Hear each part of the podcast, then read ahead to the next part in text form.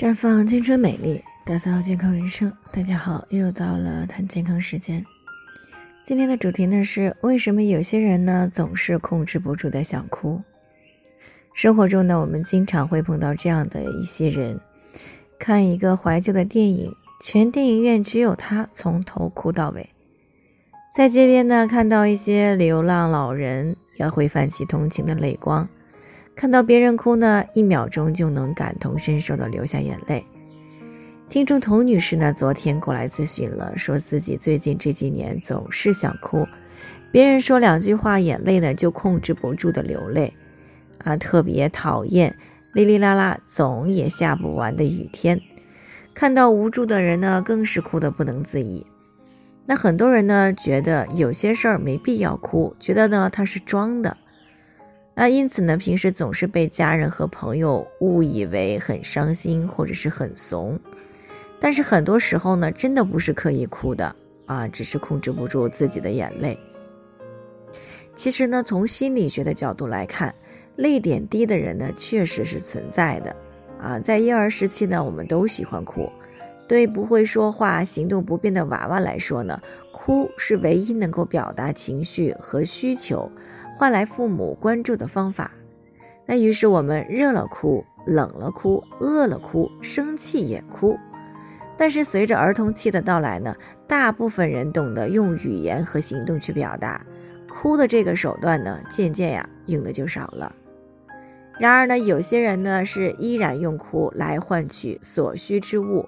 而且呢是屡试不爽，于是呢哭就成为了他们应对问题的固定的方式，甚至呢进入到了成年期啊，哪怕很多时候已不再需要用哭来博得关注，他们还是习惯性的流泪。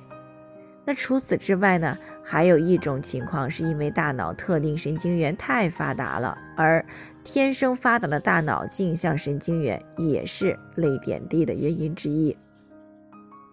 镜像神经元呢，是人类代入感以及同理心的一个生物基础，啊，它的作用呢就像是一面镜子，啊，让我们能够反映和模仿他人的行为，产生感同身受的体验。比如看到了别人吃东西呢，自己也会流口水；看见别人发怒了，自己的头皮呢也会发紧；别人情绪低落了，我们内心呢也不好受。所以呢，一听到悲伤故事呢，就禁不住流泪的人呢，不是脆弱敏感，而可能是镜像神经元太发达了。但有些人呢，总是控制的流泪，啊，就是一个情绪抑郁的前兆。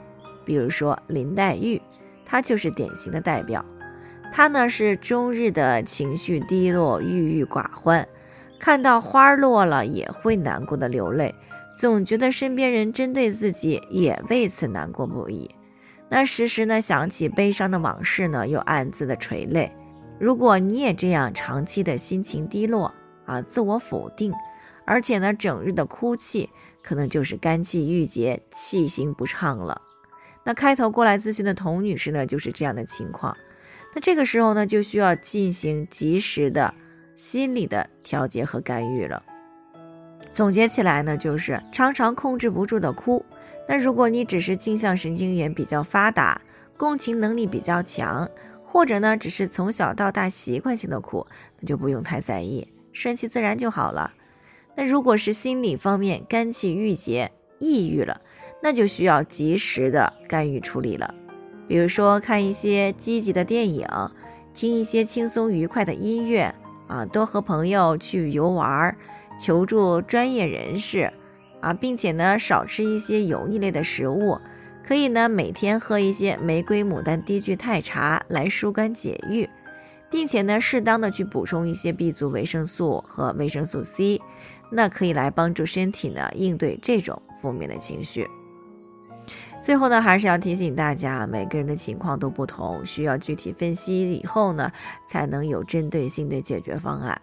那如果你也有健康方面的问题想要咨询呢，可以关注微信公众号“普康好女人”，或者呢直接拨打四零零零六零六五六八咨询热线，那么你就可以对自己的身体呢有一个综合性的评判了。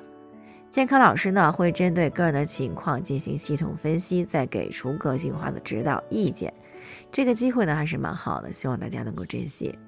今天的分享呢就先到这里，我们明天再见。